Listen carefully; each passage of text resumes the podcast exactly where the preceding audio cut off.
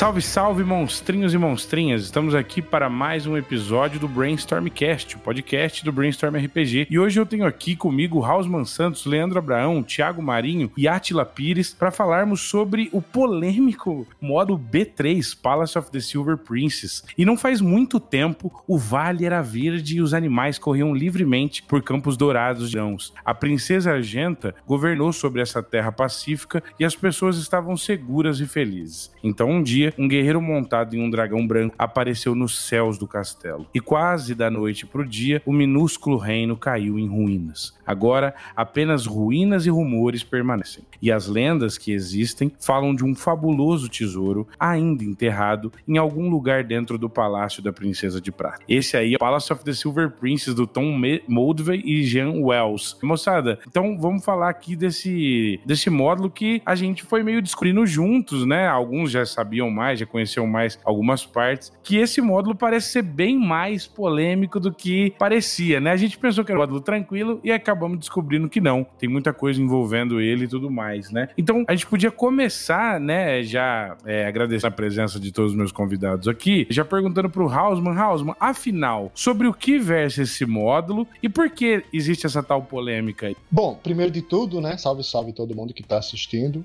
O que a gente tem inicialmente seria uma aventura, né? Num local novamente apresentado agora aos, aos, personagens que vão conhecendo o mundo conhecido, né? De acordo com os módulos Basic, os módulos Expert. Seria conhecer mais uma região do mundo conhecido, que seria né, ali naquele platô próximo a Glant, né? E adentrando essa região. Porém, fez-se necessário que, por algumas questões de design do módulo, ele teve que sofrer algumas revisões. Vamos dizer assim, um pouco em cima da hora, né?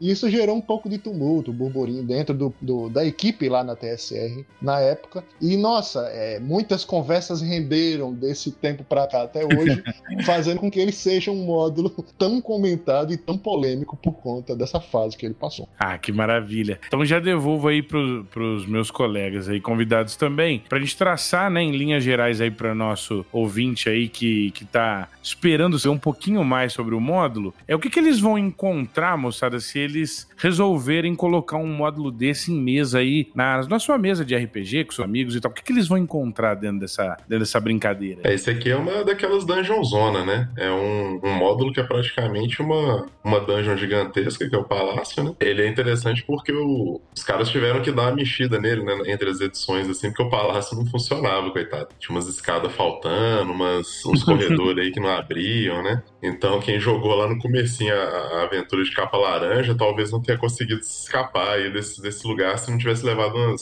as magias de atravessar a parede, né? Talvez seja o ponto forte agora falar o que, que leva os jogadores a se interessarem para entrar nesse palácio, né? O maior foco inicial é que, na verdade, esse palácio ele é apresentado em ruínas. É como se um grande mal tivesse assolado essa região, né? Onde uma hora ficava esse belíssimo palácio de prata, né? Da princesa Argenta. Mas o que se tem é que numa trama inicial da aventura, você teria um baile, né? Onde comemoraria lá com a princesa um grande presente que foi dado a ela. Os anões encontraram uma belíssima joia joia e deram o nome a essa joia de Coração da Minha Lady. Mas infelizmente não sabiam, ingênuos, que essa joia, na verdade, ela era uma joia ligada a um artefato de vínculo com uma entidade extraplanar, um ser conhecido como Arik, chamado como o Olho de Arik, seria mais ou menos o, o título original dessa pedra. Logo em alguns momentos, instantes antes é, do, do, do culminar dos problemas, um grande herói chega nessas terras e chama muita atenção das pessoas porque ele vem montado em um dragão chamado Elis. E esse Elis ele é de uma ordem do mundo conhecido, famosa, chamada de a Ordem do Lagarto Branco que eram cavaleiros de dragões, né? E ele aparece lá para conversar com a princesa. As pessoas não sabem muito bem quem ele é ou o que ele está fazendo lá, mas é, a gente tem pistas no módulo porque o, o dragão que ele, ele, ele vem montando chama-se Arixbane, né? E a, a, ideia seria encontrar rastros desse ser, esse ser maligno, né? Que está é, focado no módulo. Apesar do módulo falar muito brevemente sobre Arik, como aquele ser tentando retornar a, ao mundo, né? Para conquistá-lo, a gente pode vê em livros mais futuros do cenário, explicando que, na verdade, o Arik ele é um imortal, mas um imortal ligado à esfera da entropia. A grande chave dele realmente é poder reconquistar essa terra, que tem um background, tem um histórico de, de algumas coisas que aconteceram antes nessa região, mas ele, ele busca o retorno aqui e, com isso, também conquistar o multiverso. E no momento em que o Ellie se encontra com a princesa, logo é, misteriosamente tudo passa a mudar, porque existe um grande fenômeno mágico que é desencadeado no palácio, fazendo com que todo o palácio entre em ruínas, as pessoas fujam desesperadas para se protegerem do, da, da, catástrofe que está acontecendo, e logo a gente vai ter uma região desolada, um local onde o mal se manifestou ali em todos os seus aspectos. E aí é nesse momento que os jogadores vão ser inseridos nessa, nessa trama, né? Chegar nesse palácio já é, atormentado pelas forças do mal, pela força do caos, as forças da entropia. Nossa, e esse palácio parece ser uma coisa assim incrível, porque eu lembro que na vez que eu joguei, apesar do mestre ser muito maligno, já confidenciei coisas aqui para meus amigos, mas não vou contar para vocês.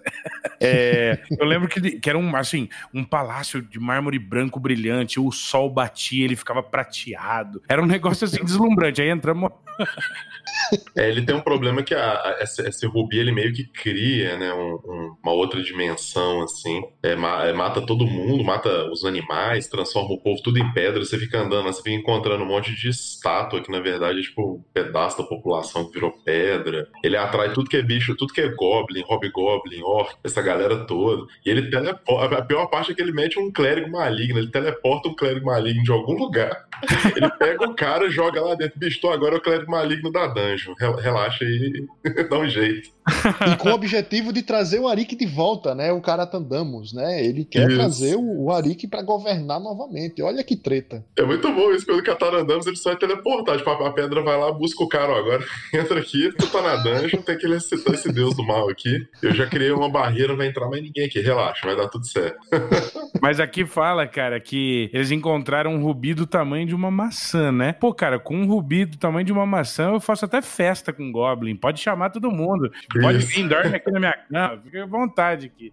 não tem problema. Essas horas todo mundo é amigo. Ô, Samuca, é importante lembrar que não é só um rubi do tamanho da maçã. Um, subi, um rubi do tamanho da maçã super brilhante, né? É, com certeza. Mas vamos aos pontos, né? Enquanto você tem a revisão desse módulo, inicialmente ele com uma capa laranja, né? E depois com a capa verde já com a revisão do Moldvay. Quando você tem ele nessa fase da revisão, essa é a fase que foi publicada de fato, né? A gente pode dizer, porque ela realmente teve a, ampla escala, chegou ao público, chegou às lojas, né? Ela tem uma abordagem mais direta de incisão dos aventureiros até o palácio. E ela também sofre ali a revisão do projeto do, do Mundo Conhecido, em que os módulos B vão ser reposicionados e redefinidos numa estrutura de campanha ali próximo a Threshold para Carameicos, né? Então ali a, o, o, palácio é, é, melhor alocado numa região ali a, próxima ali ao Lago dos Sonhos Perdidos, aquela região mais a, a, oriental de Carameicos, né? Mais a leste de Carameicos. A gente tem é, um conhecimento, claro, porque chegou às lojas, mas houve o recall, né? A galera chegou lá e, e pegou os módulos de volta para poder é, refazer essa edição, mas originalmente nós teríamos um sandbox, nós teríamos toda uma região ali, um vale, com cidades, lugares para se explorar, até chegar no castelo. E aí você teria uma explicação melhor desse local, que na verdade, a princípio seria o platô de Adrivarma, aquele platô que fica ali a, a oeste de Glantry. Então seria uma região já abordada em 81 no módulo, com muitos mistérios, porque o local era desolado, né? E os jogadores iriam dissolvendo essas tramas vila por vila até chegar finalmente no palácio e, e compreender a trama. Mas como a gente vai poder comentar aqui mais à frente, problemas que se encontravam na estrutura desse módulo de capa laranja fez com que a própria equipe criativa e executiva da TSR é, se reunisse e pudesse pegar esses módulos para que fosse refeito uma segunda versão dele. Uma coisa que vale a pena a gente acrescentar aqui, né, que até uma coisa que eu e o Hausman estava conversando antes da gravação,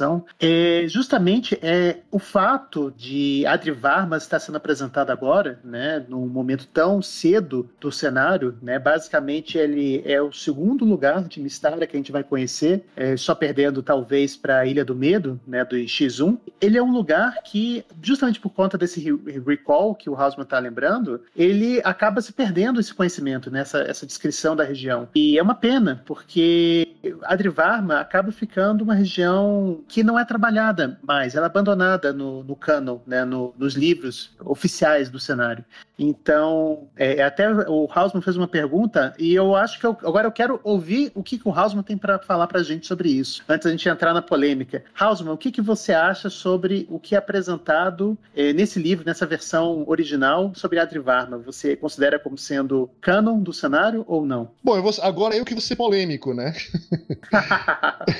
eu considero canon, eu considero oficial e vou dizer por quê. Por mais que ele não tenha sido publicado, há quem diga que sim, ele foi publicado, tanto é que chegou nas lojas. O problema é que ele não durou nas lojas e mal teve acesso aos fãs a gente teve dias depois os fiapos do módulo, todo desfiado e destruído. A, a, os, as pilhas do módulo foi encontrado ali nos ermos próximos aonde eram estocado a, o material da TSR. Né? O pessoal rapidamente deu fim para poder é, é, fazer a, versão de capa verde, revisada pelo Moldvay. Mas nós tivemos então uma publicação, nós tivemos uma chegada na, nas lojas, né? E nós conhecemos dessa lore, porque, claro, o, o acervo da fanbase do, né, do pessoal que consome Mistara, que é fã de Mistara, pode ter acesso a esse módulo laranja, disponível lá no of Pandius. Não há nada no módulo verde que contradiga as coisas que foram abordadas a respeito de nada impede você jogando o módulo verde, se você tiver o conhecimento prévio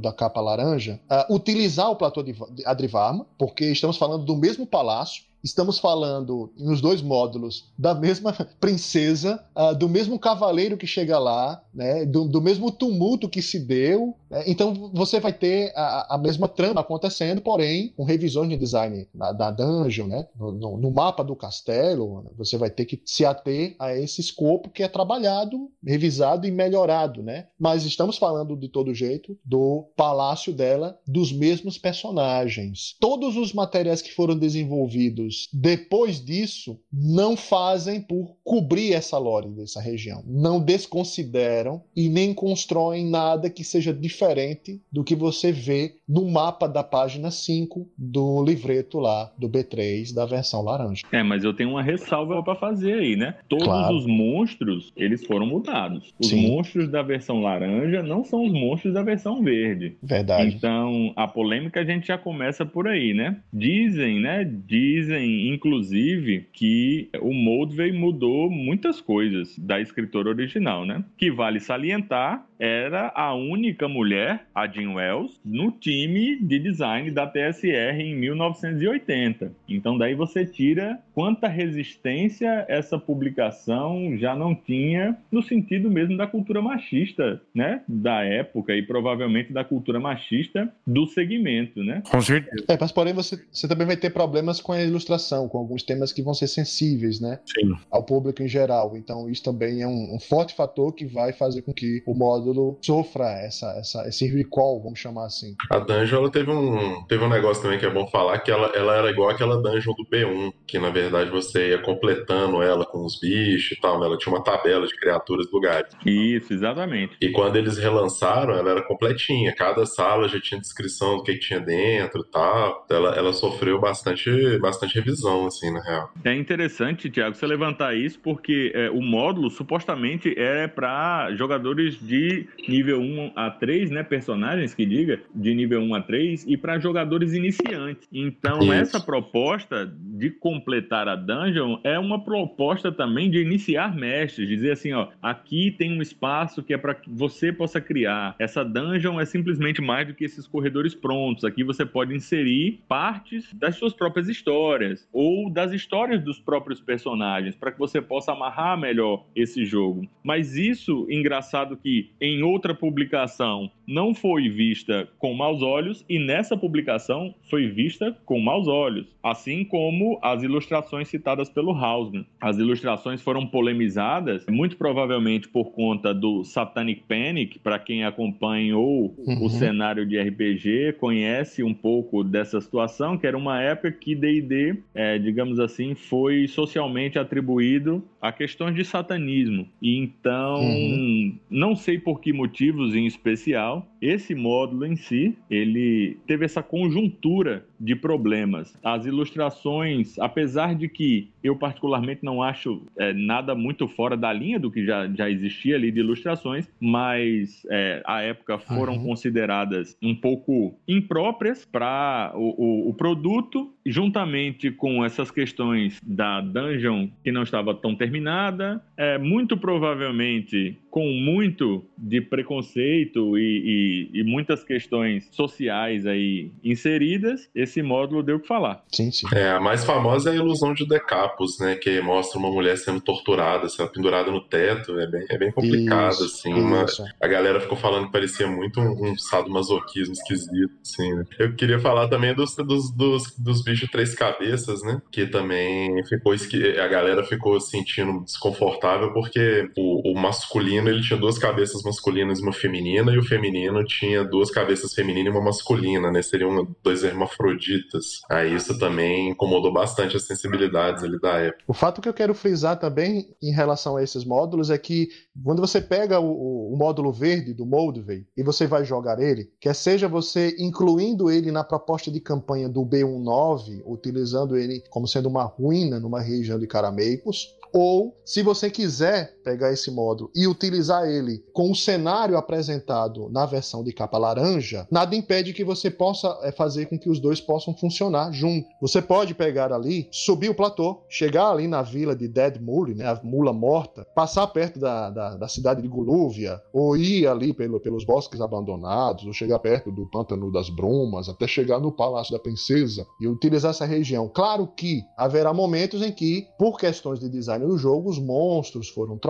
como o Leandro bem já frisou, e outros detalhes menores também, mas que são de muita relevância na dungeon do, do Palácio da Princesa. Mas essa lore que você não encontra no módulo verde sobre a, o histórico dessa desolação e os lugares e vilas que você queira aproveitar, que estão no laranja, eles podem funcionar bem se você desejar rodar o, o módulo é, de capa verde usando é, originalmente o platô de Adrivarno. E é interessante ver que no, no, no B1A9 mexe um pouco, né? No B3, na, na, já na capa, na capa verde, que seria o lançamento mais oficial, a galera sonha com os protetores, né? Que são um tipo de criatura ali que acaba chamando eles para ajudar lá no palácio. E no B1A9, esse protetor vira um imortal, né? É a única instância de um imortal diretamente interferindo na campanha ali. E é um negócio que eu achei bem interessante, porque não tem muito disso no, no, no B, no X, né? Mas no Imortal aparece pra galera uma mulher alta, feita de luz, assim, se eu não me engano. E ela fala com eles, cara, conta a história toda que a gente contou aqui até agora e fala, agora vocês vão ter que ir lá dar um help. Ajuda os caras lá, senão vai, vai dar ruim, vai voltar esse, esse, esse, esse bicho do mal aí. Aí é bem, é bem doido, né? Porque desce um beco, é um mortal praticamente uma divindade, né? E manda a galera na quest, assim. É o mais direto possível. Já que, pegando aí o gancho no, no que o Thiago tá falando, né? Já que a gente tá falando dessa situação de desolada, né? Que há o pedido para os jogadores irem lá fazer isso, né? Os fãs do cenário, como geral do mundo conhecido, do Mistara, né? É, talvez se interessem nessa informação. É, mais alguns detalhes é, são fornecidos sobre esse local, porém em tempos mais antigos, para a gente entender essa influência do Arik. Você pode encontrar isso nas crônicas do Dragon Lord, né? numa novela que você tem é, sobre o cenário de Mistara, né? O Dragon Lord of Mistara, ele comenta, né? Quando em uma das dimensões da prisão vermelha, um ser, uma criatura chamada Overlord, ele se liberta né? da sua prisão ancestral e ele decide se apoderar de um grande segredo que tem ali no mundo conhecido, que está mais associado ali àquela região de Glantry, né? Um grande poder mágico ali. Então ele, ele traz as suas hostes de vários mundos, dimensões, e ele chega justamente no platô de Adrivarma. E quando ele vem, ele traz é, vários de seus exércitos, incluindo o que ele já tinha escravizado na época, que eram os dragões de gema. E junto com esses dragões de gema, claro, também vem com ele aliados imortais como o Arik. Então a gente vai ter, nesse primeiro momento, as forças do caos e da entropia numa luta para dominar todo o planeta de Mistara. E aí você vai ter realmente uma batalha épica em que os dragões do cenário se reúnem junto à seu imortal para defenderem ali a região e expulsarem de vez as forças do Overlord, resultando assim num local pós-guerra onde vai se estabelecer o reino de Raven, e também a libertação desses dragões de gema, que são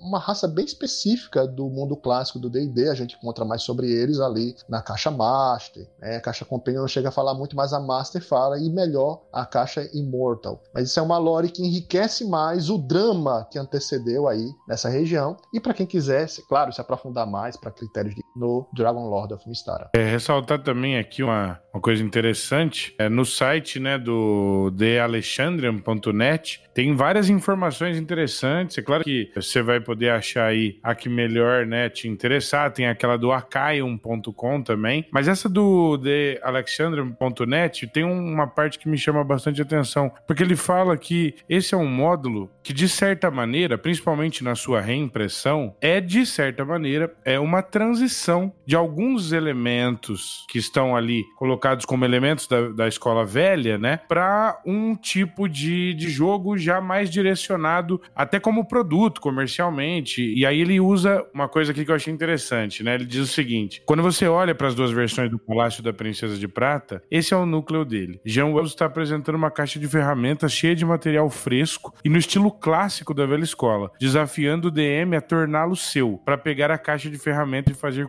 coisas incríveis com ela. A versão do módulo de Moldva é uma experiência pré-embalada. Então, o que eu quero jo jogar aqui também? Pegando carona na, no argumento do Leandro, o que, que, pode ter acontecido? É óbvio que eu não estou dizendo que aconteceu, porque nunca ninguém vai, sabe ou vai saber exatamente o que aconteceu. Mas eles aproveitaram que o módulo tinha alguns problemas, por exemplo, ah, faltava uma coisa aqui ou ali, e coisas que eles queriam melhorar ou adaptar, eu acho que para deixar mais comercial e também, de certa maneira, não dar a importância necessária para essa autora que fez, que construiu, apesar de erros aqui ou ali que todos têm, um módulo belíssimo em que nós aqui mais uma vez reiteramos que você deve jogar. Então, se você não conseguir uma mesa em lugar nenhum, eu me comprometo a me juntar aqui com com meus convidados e mais algumas pessoas, e nem que for preciso, a gente, vai, a gente faz um evento e bota essa mesa para você jogar, para você ver que maravilha que é esse módulo, inclusive utilizando a versão de caixa laranja. Mas Show. e aí, que mais? que mais que nós temos sobre ele, Raul? Ô, Samuca, eu queria ponderar um pouco sobre a tua fala, que é uhum. é interessante que a gente tem dois produtos diferentes, né? A gente tem um produto mais aquele estilo old school, assim, mais surreal, com, com os monstros mais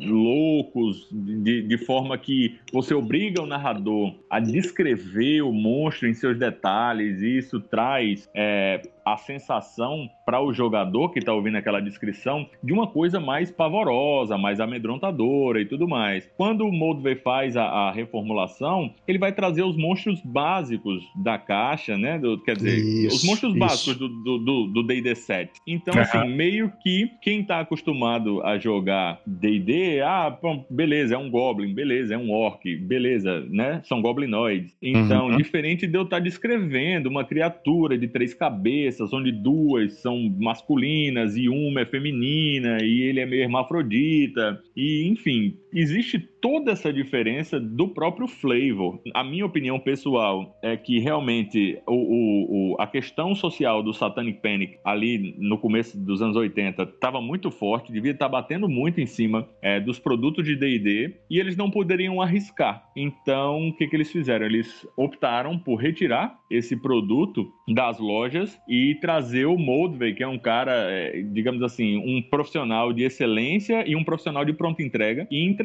um produto extremamente técnico para iniciantes. Um produto com o beabá do D&D, a essência do D&D. Um cara que ele sabe entrega e tem também a, a, aquilo que caracteriza a essência do D&D. O fato é que essa caixa laranja, ela acabou sendo um, um mistério, uma situação muito complexa e, particularmente, na minha opinião, muito bem administrada pela equipe aí da, da, da TSR, sobretudo a equipe de marketing, que, para você ter noção, é, a retirada desse material criou, assim, inicialmente um alvoroço. Então, onde estão essas cópias? As pessoas queriam essas cópias e tudo mais. Existe, inclusive, um registro de que na GameCon de 84, uma versão dessa capa laranja foi vendida por 300 dólares em 84, num leilão da GameCon. Então, assim, os caras, é, não obstante retirar aquilo do, do mercado, eles transformaram aquilo num jogo de marketing. Só comentar que no Acaeon eles existem registros de cópias de 800, 600 a 800 dólares e tem um registro de uma cópia vendida a 3.050 dólares. Uou. Exatamente. Essa, essa cópia de 3.050 dólares, ela, pra você ter noção, ela era considerada very fine. Eu não sei se, se quem tá ouvindo vai entender. Nossa. Mas é como se fosse algo que tivesse muito bom estado de conservação Isso. e foi vendida a 3.050 dólares, como disse o Tiago, e na época foi confirmado o preço mais alto de qualquer livro que a TSR da linha de D&D vendeu, que foi, se eu não me engano, em, foi em 2008, eu acho, essa, essa venda dessa cópia. É só aqueles módulos totalmente únicos conseguiram alguma coisa a mais. Tipo assim, uma cópia de Tomb of Horrors do campeonato, essas coisas que não vão para público, né? Só esse tipo de coisa conseguiu o preço mais alto. Ainda tem o registro de uma versão assinada pela Jean Wells, original, a ser vendida por quase 6 mil dólares. Eu só não sei te dizer qual foi o ano, mas para você ver o quanto isso foi trabalhado dentro da comunidade como uma coisa exclusiva, raríssima. Enfim, anos depois a TSR liberou oficialmente, né, o conteúdo do módulo laranja e aí a gente tem o que a gente tem hoje, que é a apreciação, obviamente, dos dois trabalhos, um trabalho original, seguindo uma linha mais old school, como, se é que isso existe, se é que pode dizer que uma coisa mais old school do que a outra, mas uma se atém a um produto com uma essência maior na pegada old school e a outra se atém a uma essência maior na pegada D&D Basic, que é a do Moldven. É, só complementando a informação do Tiago, que ele falou aí, para adaptação do Carameicos, né? A gente vai encontrar lá no, no B19 para o Carameicos, é na página 47, é o imortal que vai aparecer para ele é, apresenta-se como Tendara, que é a protetora do Vale de Raven. Então você já vai ter um, um, um, outro escopo. Não é mais o reino de Raven, né? Mas o Vale de Raven, aonde ele foi assolado pelo caos, pela entropia, e ela pede aos aventureiros para que eles intervenham no vale, adentrando nas ruínas e assim acabando com o mal que assola essa região e ficaria ali no lado a leste de Caramelo. Eu só queria concluir, gente. Eu acho que é importante que fique de lição pra gente que isso que acontece quando você faz uma caricatura dos irmãos Bloom. O módulo ele é retirado e entra para a história como sendo o módulo mais com o maior preço em leilão. Eu, eu queria deixar aqui a observação eh, da brincadeira, né, de que existe realmente esse boato, né, de que o monstro de três cabeças seria uma caricatura dos irmãos Bloom. Há quem diga que sim, há quem diga que não, e isso dentro do staff, dentro do pessoal lendário, né, Mentzer e Chic, é, um dizendo que sim, outro dizendo que não, mas independente se de fato era ou não intencional a ser uma caricatura das, dos irmãos Bloom, realmente parece um pouco, né? Então é possível que isso tenha contribuído, dentre todos os outros fatores que o Leandro já levantou, para ser um módulo a ser retirado. Claro que esse comentário do Mendes ele vem já num contexto pós saída do Geiger, que isso é uma coisa que a gente vai ter que conversar bastante aqui com o nosso público, né? É uma história é. muito importante, muito relevante, Verdade. né? Essa briga interna entre os irmãos Bloom e o Gygax. Acho que a gente pode falar uma, uma pistinha dela aqui. Fala pra nós aí, Atila, um pedacinho pro pessoal saber. Mas, gente, eu não tenho tanta propriedade. Vocês é que são os catedráticos sobre esse assunto. Mas, de qualquer forma, a gente sabe... Mas, de qualquer forma, a gente sabe que o Frank Mentzer, ele vai se posicionar claramente a favor do Gygax, né? No momento que existe aí uma rixa entre os grandes sócios da TCR, né? Que são os irmãos Bloom e o Gygax. É, a gente vai deixar para falar sobre o motivo da briga depois, depois, mas a gente já talvez estivesse vendo um vislumbre realmente do que viria, né? Cinco anos depois viria a acontecer, já que esse módulo é de 81 e essa cisão aí de 86 e 87, mas. É, o que é bem é curioso, assim... viu, Atila? Porque o, o Mentzer, na caixa Compênio de 84, ele faz um elogio para a continuidade do projeto em agradecimento a Bloom, né? No Sim. próprio prefácio. E aí você fica, ué, mas é, elogia é a favor, é contra? Enfim, algum meado entre essas histórias a gente vai conseguir descobrir mais à frente quando a gente puder juntar os pedaços e chegar a algum consenso, né? O B3 ele tem uma treta forte, assim, né? Que o Mentzer ele fala que tinha uns pedaços da história que eram do Evan Robson, uns pedaços que eram do Paul Rich. O Evan Robson ele ainda dá uma retrucada e fala: meu filho, quem fez foi tudo foi eu. O Frank ele só ficava querendo derrubar a gente, querendo falar que a gente não conseguia porque a gente só tava há pouco tempo na TSR. Olha! A galera, a, é, essa, esse, esse módulo aqui, ele tem um monte de, de, de conversa na internet desses caras. A, a, própria Jean Wells, ela fez uma entrevista com o James Malis, Malizeski, né, que é aquele menino do, do blog lá de OSR, que esqueci o nome, mas ele é bem famoso, o James Malizeski. E ela, ela fala que, tipo assim, ela lembra que a galera curtiu, achou legal e tal, mas que muitas dessas imagens, na verdade, elas saíram meio mal feitas, meio erradas por culpa do artista. Esses próprios bichos de três cabeças, hermafrodita, não estavam na descrição dela. O cara criou isso e, tipo assim, parece que tava na deadline, ninguém deixou mudar, ela queria mudar. Então, assim, esse modo, ele, ele, ele, gera umas tretas online massa entre a galera que fez, assim. Lá no Acaeon tem várias cartas completas do pessoal, recomendo o pessoal ir lá dar uma lida. É, tem uma, tem uma rádio fofoca também no, do, da, nos corredores da TSR, né, que o Bloom chamou uma reunião, né, porque ele recebeu uma denúncia anônima de que o módulo continha conteúdo direcionado, conteúdo sadomasoquista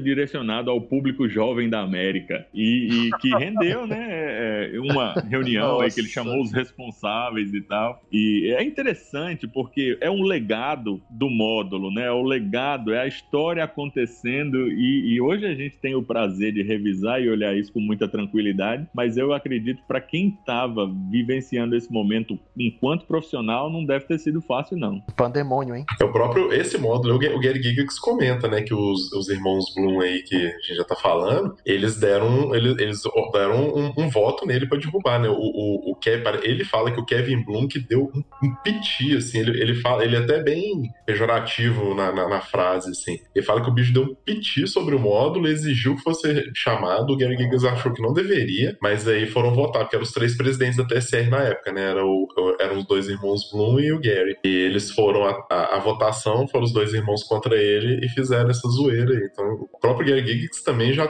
mete a, a, a opinião do, dele aí no meio. Esse módulo é bem, bastante briguento, assim, muito bom. É muito bom pra gente entender também o momento, não somente dos módulos, mas do produto, da empresa por trás, né? As discussões, as divergências, né? As diferenças. Tem uma, uma coisa que eu achei bem interessante aqui que eu peguei num blog. Tem um cidadão aqui que diz que ele tava bêbado no dia e os jogadores pediram para ele mestrar esse módulo. E ele ficou tanto tempo em dúvida entre se ele ficaria com laranja ou com verde, e bêbado ele resolveu mestrar os dois ao mesmo tempo. E ele falou assim: ó, como os PCs exploraram o calabouço, eles continuaram girando para frente e para trás no tempo, entre a versão coberta do laranja do módulo, né, quando a catástrofe tinha acontecido há muito tempo no passado, e a versão verde do módulo, quando a catástrofe era fresca e nova. As mudanças no espaço-tempo fizeram com que eles ficassem absolutamente excitados. Estão jogando comigo até hoje. Isso fazem é nove anos. Incrível. Muito bom. Pena que eu não bebo, nunca vou conseguir mestrar assim. Eu acho que assim, é, é justamente com essa, com esse espírito, né, de celebração ali dos dois elementos, que são dois elementos importantes, o Hausmann vai nos conduzir, né, por um elemento interessante que é a parte técnica desse módulo, né? Muita gente deve estar curiosa para saber um pouquinho mais, então vai lá, Hausmann. Não, é, acho que é mais importante frisar, né, antes da gente chegar aos momentos finais, que a gente está falando de um módulo que ele está ali estendendo a experiência dos módulos B. Estamos falando num momento em que o que estava em evidência de Dungeons and Dragons era o BX. Claro, quem estava ali organizando tudo em termos de módulo, edição, era o, o Cook, né? E o Moldvay. Então, nada mais plausível a gente imaginar que até no período da reforma desse próprio módulo, mas a gente vai ter inicialmente, né, como a gente já falou, na versão de capa laranja, os créditos estavam para Jim Wells. Só que, uh, dado a reforma, você vai ter o acréscimo do Tom Moldvay. E as ilustrações da versão verde vão ser enriquecidas, e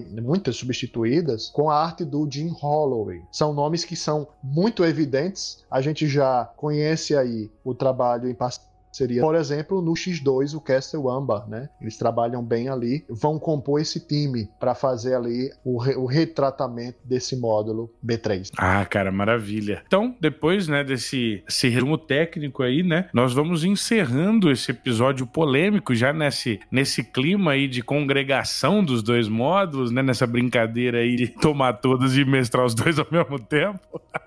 é que a gente vai encerrando aqui e eu vou deixando junto com os meus agradecimentos né, aos convidados pela participação e a vocês que estão ouvindo, é claro. É um momento aí que nós vamos fazer no nosso jabá. Então, cara, por favor, podem começar aí. Ah, agradeço demais ao pessoal que esteve acompanhando com a gente lá na Goblin Wi-Fi as palestras, né? Principalmente a palestra sobre a história do mundo de D&D, que a gente pode falar um pouquinho mais sobre as tias das caixas, né? Quem sabe, né? Vamos ver aí o, o passar das coisas. Talvez a gente tenha aí mais à frente aí um novo bate-papo, alguma nova palestra, e a gente possa entrar mais profundamente no cenário em si, falar sobre o mundo conhecido, sobre Mistara e sobre as particularidades do cenário que tanto são reaproveitadas no desenvolvimento de outros cenários, né, depois do Dungeons and Dragons, como algumas coisas que são características e típicas apenas exclusivamente do Mistara. E deixo também os convites para quem quiser conhecer mais sobre o cenário, visitar nossas comunidades do Fãs de Caramex da Abril Jovem e o Mistara de Houseman no Facebook e também o site do Waldorf Pandius. Maravilha, Leandro Abraão. Convidar todo mundo a curtir o meu material que está na internet, lá na Leandro Games. Então, quem tiver afim de jogar um joguinho de cangaço, ultimamente eu tenho narrado bastante o Cangaço Trevoso, que é um jogo de narrativa compartilhada, que você vai jogar com um cangaceiro amaldiçoado num sertão com uma pegada mística aí de cordel. Então, se você se interessa não só por D&D, mas por jogos indie, chega com a gente. Tô no Discord, tô na internet, é só você botar no Google Leandro Games, editora RPG, e você vai me achar. Fica o convite para todo mundo e fica o alerta aí. Dizem que quem foi enterrado lá no aterro sanitário que esse módulo foi queimado, diz que vira um monstro de três cabeças hermafrodita, viu?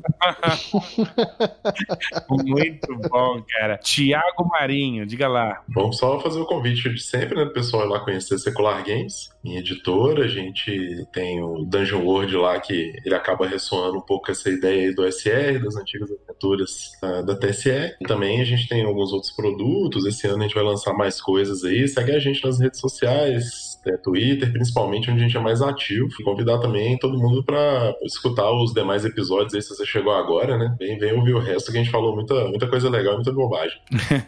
Maravilha. Vou também chamar o meu convidado aqui, ó, o Atila Pires, para dar o registro dele. Bom, pessoal, então eu gostaria de convidar vocês a visitarem o, o meu canal no YouTube, Outros Mundos, e a visitarem todos os endereços e sites e livros que os meus colegas acabaram de falar. Estão colocando agora meu jabá.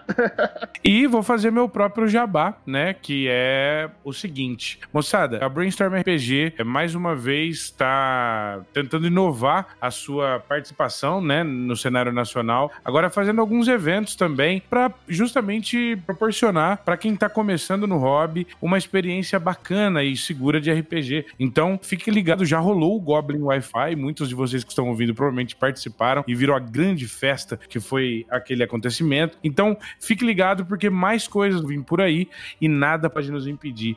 Inclusive, fica aí uma promessa no ar, no ar, de um evento que faremos para jogar exclusivamente Vistar, hein? Hum, será que isso é possível?